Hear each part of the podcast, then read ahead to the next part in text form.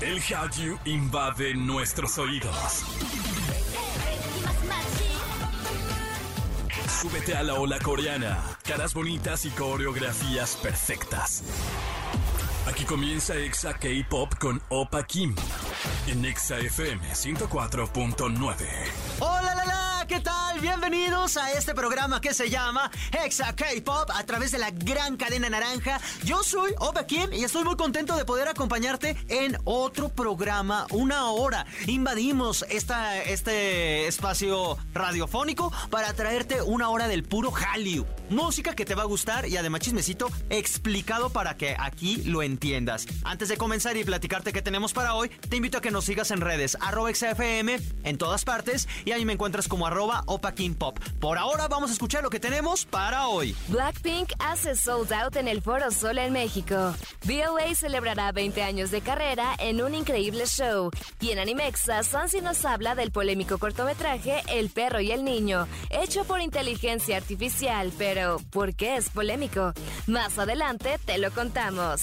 Y comenzamos con música de Rosé de Blackpink porque hoy es su cumpleaños. Roseanne Park nació un día como hoy, pero de 1997 en Nueva Zelanda. Cuando cumplió 7 años, su familia se mudó a Melbourne, Australia, y fue aquí donde el talento de artista le salió del cuerpo. Aprendió a tocar el piano, la guitarra, comenzó a cantar y se unió a los coros de la comunidad. En 2012, con 15 años, realizó el casting para YG Entertainment y aunque empezó como una broma de su padre, pues perdió el chiste. Sí, cuando la adolescente firmó para ser trainee y tuvo que mudarse a Corea del Sur. Finalmente en 2016 debutó con Blackpink, donde ha hecho historia y en 2020 debutó como solista. Además es una de las idols super fashionista y ha sido imagen de varias marcas de alto nivel. Incluso la revista Rolling Stone la acaba de mencionar, bueno no a ella sino a todo Blackpink, como los 25 iconos de la moda de este año. Por ahora vamos a escucharla, Rosé, esto se llama On the Ground y en todas partes,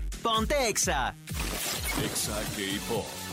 Exa K-Pop. Yo soy Opa Kim y estás escuchando Exa K-Pop y esta semana estuvo teñida de dos colores, negro y rosa. Sí, así como lo escuchan porque finalmente salieron a la venta los boletos para el show de Blackpink. Como parte de la gira Born Pink, estas chicas se presentarán en el Foro Sol el próximo 26 de abril. Esta semana se habilitó la venta de boletos. La primera fue el 7 de febrero, donde solo los fans con membresía pudieron comprar los primeros accesos. Y como era de esperarse, gran parte de los boletos se acabaron este día. Y el 9 de febrero, en la venta al público en general, hubo muy pocos. Los precios iban desde los 800 pesos hasta los 29 mil. ¿Y qué tal? ¿Ustedes alcanzaron una locura, cierto? Porque desde que tenías la membresía, bueno, pues algunos de que no les llegaba el código, otros que las tarjetas no se las aceptaba. La verdad es que estuvo bastante, bastante crazy. Y el, y ya el 9, que fue la venta, pues al público en general, pues todavía eh, podías conseguir algunos boletos, aunque sí fue bastante complicado. Por ahora vamos a escucharlas. Blackpink, As If It Your Last. Y en todas partes, ponte Exa. Exa K-Pop. Exa K-Pop. Estás escuchando Exa K-Pop en Exa FM y la mejor parte de lograr algo, cumplir un objetivo, es la celebración, el festejo. Y esta vez, Boa celebrará lo grande. El próximo 11 y 12 de marzo en Seúl se realizará el concierto BOA, vigésimo aniversario en vivo, BOA Musicality. Este show será uno nuevo, pues recordemos que desde 2019 no se presenta ella sola en aquella ciudad. Para todo su fandom internacional, el concierto del 12 de marzo tendrá transmisión por internet, accesos que podrás comprar próximamente. Una estrella y si me lo permiten, un ícono de la industria. Así que felicidades por estos 20 años y por ahora vamos a escucharla. Esto se llama Better y en todas partes, Pontexa. Exa. Exa K-Pop. ¿Sabías que varios artistas surcoreanos han hecho donaciones para los damnificados del sismo en Turquía? El rapero Din Din y el actor Jang Dong realizaron por separado donaciones por 10 millones de wones. Vamos a un corte comercial y al volver hablamos del polémico cortometraje The Dog and the Boy. Todo esto al volver. Exa K-Pop. Exa K-Pop. Estamos de regreso con más de Exa K-Pop. Gracias a toda la gente que nos escucha en las diferentes ciudades del país, en República Dominicana, en Ecuador y a todos los que también nos acompañan a través de exafm.com. Recuerden que como siempre los estamos reposteando y poco a poco contestando todos sus comentarios en arroba exafm y en arroba opa Pop. Por ahora, vámonos con esto. Animexa con Sansilu. Y en otro episodio está aquí con nosotros mi waifu Sansi, ¿cómo estás? Oli, muy bien, ya extrañaba estar hablando de anime, ya extrañaba también verte a ti, pero muy bien, muy feliz. Se extrañaban además también las polémicas y es que hoy vamos a hablar precisamente de, de estas dos cosas. Un anime con polémica. ¿Por qué, waifu? ¿Qué pasó? ¿Qué sucedió? ¿De qué se trata? Pues cómo empiezo, digamos que si, juntamos anime y luego juntamos inteligencia artificial, sabemos que ya el segundo término inteligencia artificial ya está creando demasiados debates entre todas las personas y es cómo se te ocurre hacer un anime que justamente lo padre de esto es cuando le meten muchísimos tipos de animación. A veces puede ser animación manual, a lo mejor animación computarizada. Pero cómo se te ocurre meterle inteligencia artificial para hacer ciertos tipos de artes. Que ojo, aquí tengo que hacer bien, bien fría porque no es nada nuevo el utilizar inteligencia artificial en animes o videojuegos. Está de moda en artistas, en ilustraciones Sí. Vamos a hablar del anime, como ya lo escucharon, The Dog and the Boy. Es un cortometraje más que animado, obviamente. El perro y el niño o el chico. ¿Y de qué trata? Pues la historia es muy sencilla. Llega al corazón en tres minutos. Sí, como tres minutos. Tres minutillos, sí. Sí, ¿verdad? Eh, es la historia de un perro. Cómo se un perro además robótico. Eh, cómo se relaciona, cómo encuentra a un amo, a un compañero de vida, a un humano. Y es la historia básicamente como la de Hachi, la de Chico, la que con la que todos hemos llorado, pero en versión animada. Y no les voy a contar más porque lo vean, búsquenlo ahí en internet. No está directamente en la plataforma de Netflix, lo tienen que buscar en, en YouTube. Se llama así, El perro y el niño. A mí la verdad, vamos por partes. La historia a mí me gustó, waifu. El arte está muy bonito. Lo que más me, me gusta es que al final termina siendo un video musical, porque es toda una canción que narra la historia de estos dos protagonistas. A mí me gustó. Waifu, ¿a ti qué te pareció? Ah, te voy a decir algo. Estoy un poco enojada porque justamente en este tipo de producciones, ¿por qué tienen que apelar a nuestra nostalgia o por qué tienen que apelar como a estos sentimientos de pues el, apego o el desapego o qué es lo que pasa con el transcurso del tiempo junto con una mascota o una persona que pierde su mascota, ¿no? Esto ya lo he visto, sí, o sea, no deja de ser bonita la historia, al final es bonita, pero yo lo que no entiendo es, si ya estás tratando de hacer algo nuevo, algo diferente en esta industria, ¿por qué utilizar una historia tan, bueno, no rebusca, sino ya tan conocida que es, es, lo mismo, o sea, no, no sorprende. Porque son perritos, los perritos siempre nos van a llegar al corazón. Claro, pero y aquí lo que voy es, a mí se me hace que, ok, están utilizando este sucio recurso. Y... Porque es, es, un sucio recurso para que al final veas y consumas esto. Y aquí es donde entra el debate. Muchas personas que dicen, yo no lo voy a ver, aunque ya vi por, uh, por azares del destino, ya vi ciertos como teasers y la verdad sí se ve muy bonita la historia, pero al final decido no verlo porque todo es muy bonito. De hecho, algo que me, algo que me encanta, o sea, sí, sí rescato, es la canción. Justamente la canción está hecha por Sasakure Uka.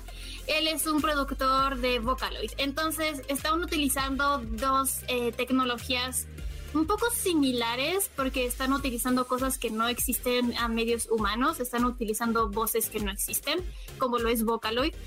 Ah, junto con lo que es la inteligencia artificial, ¿no? Entonces todo está muy bonito, la historia realmente está muy padre si han llegado a ver eh, películas como Tú dices Hachiko o películas como Cómo entrenar a tu dragón en donde la persona está modificando a la mascota justo porque a lo mejor le falta algo, creo que ese es un, un vínculo muy bonito, o sea que lo vas modificando y le ayudas, pero hasta ahí se me queda, o sea está muy bonito, pero siento que no era la forma para hacer algo pues tan novedoso entre comillas. Bueno, a mí la historia sí me gustó, véanlo, el final se puede interpretar de dos formas, o al menos es lo que yo medio entendí. No se los voy a spoilear, pero Pero sí, no, no es cierto, no, véanlo, ya luego si quieren lo, debatimos.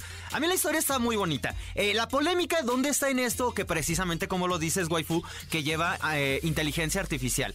El estudio dijo, a ver, a ver, también hay que aclararlo. Hay animadores humanos, quienes hicieron los primeros bocetos. Hay animadores, bueno, y hay, un, y hay guionistas y hay directores que son humanos. Para poder realizarlo, eh, necesitaron la inteligencia artificial, que en su gran mayoría de estos tres minutos eh, fueron los fondos, los paisajes, la ciudad, incluso donde está el bombardeo, porque lo van a ver. Eh, todo esto fue hecho por inteligencia artificial. Incluso los últimos 30 segundos te dicen paso por paso qué hizo la inteligencia artificial. La polémica es como siempre, humanos contra, contra computadoras, contra nuestras propias creaciones, y digo no, no mías, sino como humanidad, eh, esta, esta disyuntiva, ¿no?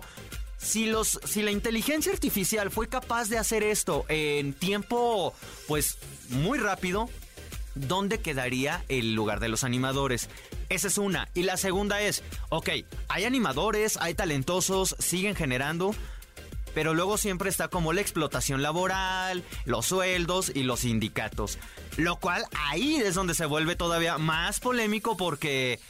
¿Qué va a suceder? Yo no creo que sea el final de los animadores, ¿sabes? O sea, solo me parece que es como...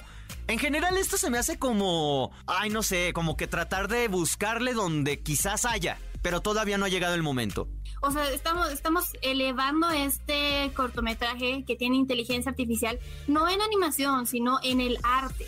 Pero no le estás dando el crédito al artista que hizo el primer boceto para que la inteligencia se alimentara y de ahí sacara a los demás. Entonces, la siguiente polémica o la siguiente como punto negativo que tienen es que Netflix dijo que esto era un intento de aliviar la falta de mano de obra en la industria del anime que no es verdad. O sea, hay demasiados ilustradores, demasiados animadores. El problema aquí sí es que hay un gran, gran, gran problema en los recursos, en los sueldos, en cómo llevan esta vida estas personas que realmente hacen las ilustraciones, las animaciones y todo eso. Entonces, no siento que sea el la premisa correcta para Netflix decir que esto es para aliviar porque no hay mano de obra. Al contrario, creo que hay un exceso, pero muy mal pagado y siempre siento que no están siendo como... Están siendo muy tibios, mejor dicho, a lo que deberían de estar como, ok, utilizamos ese ilustrador, le estamos dando este sueldo, porque entonces no tiene sentido. O sea, e, esto ya va, ya un, es que ya me enojé. ya Te escuché. Ya te escuché. Lleva, lleva, lleva un contexto desde el 2017 que Netflix ya se había aliado con Wit Studio para justamente hacer como una un pool de animadores, un pool de ilustradores justo para el anime. Entonces, como de cómo rayos estás diciendo que no hay mano de obra cuando tú hiciste esta alianza bueno, para enseñarles y para generar nuevos talentos. Entonces, como de si bien esto ayuda a que el tiempo se reduzca, eso es bueno, pero también siento que no necesariamente va a haber una producción que diga, ay, bueno, pues ya no, nunca más quiero ver humanos y todo lo va a hacer una computadora. Porque, oh sorpresa, para que la computadora lo haga, necesitas un humano. Exactamente, a eso iba. Para que pueda funcionar, necesitamos un humano. Porque hasta ahora, gracias a Dios, los humanos somos los únicos capaces de poder eh, sentir, interpretar eh, y expresar todos estos sentimientos a través de arte y a través no solo de una, de una estética en, específico, sino de diferentes. Entonces sí creo que al final puede caer en un, en, un cierto tipo de, de estilo, pero va a llegar alguien más, otro humano, y va a decir, esto ya lo puedo hacer diferente.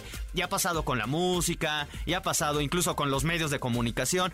Entonces, creo que nada más es como, ¿sabes? Como una amenaza ahí que quizás falta procesarla. Al menos es como lo veo. Yo siento que, o sea, tú dices, sí puede ser una amenaza, pero al final lo que más dolió es que no dieran el crédito a los humanos. No, hombre, ya les pagan, ya les pagan. creo que aquí es el, tema donde todo el mundo se enoja porque es como, bueno, alguien lo tuvo que hacer, ¿no? Entonces ese alguien ah, debe o merece estar en los créditos junto con todos los demás. pero no sabemos también las cláusulas.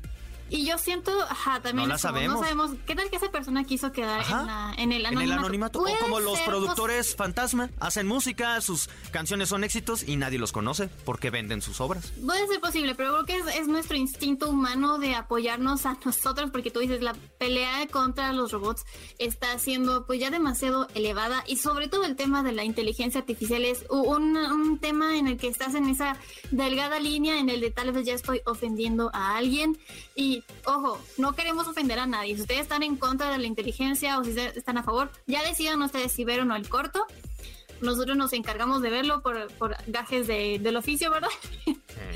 Pero al final es eso, o sea, creo que ya, ya se lo dijimos, no es nada nuevo, ya ha estado siendo utilizado y seguramente ustedes ya concibieron algo que era por parte de una inteligencia artificial, que era por una computadora, no se dieron cuenta y aún así les gustó o no les gustó. Entonces, pues sí hay que separar entonces ahora sí de- el autor de la obra. Perfecto. Waifu, muchísimas gracias por habernos acompañado. Recuérdanos tus redes, donde te vemos, seguimos, leemos. Arroba Sansilú en Instagram, en Twitter y en Facebook. Perfecto. Por ahora, vámonos con música. Esta es de tus bandas favoritas, que en los próximos programas hablaremos. The Last Rockstars. Cuídate mucho, Waifu. Igual, cuídense todos, un beso. Por ahora, vamos con música y en todas partes, ponte Exa.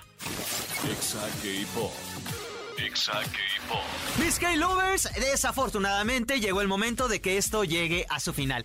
Gracias en verdad a todas las personas que nos acompañan, que disfrutan la música con todos nosotros y sobre todo que se quedan bien informados de lo más relevante del K-Pop. Si todavía nos faltó algo, pues ¿qué crees? No te desesperes porque te esperamos en el próximo programa que vamos a tener un especial del Día del Amor y la Amistad, pero muy K-Popero. O sea, todo, amistades, relaciones que se quedaron en el camino y, los que sí triunfaron en el amor. Por como siempre, gracias a toda la gente que nos acompaña en eh, las diferentes ciudades, Estado de México, Ciudad de México, Celaya, Piedras Negras, Comitán, Ciudad Victoria, Irapuato, Acámbaro, Guadalajara, Ecuador, República Dominicana, Mérida y a todos los que nos escuchan a través de xfm.com. Y también recuerda que puedes revivir este episodio y todos los demás en nuestro podcast. Búscanos en tu plataforma favorita como Exa y ahí los vas a poder escuchar. Por ahora yo los dejo con buena música. Soy Opa Kim, tomen agüita y los espero en el próximo programa.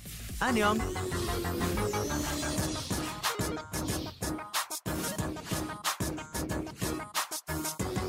Esto fue Exa K-Pop.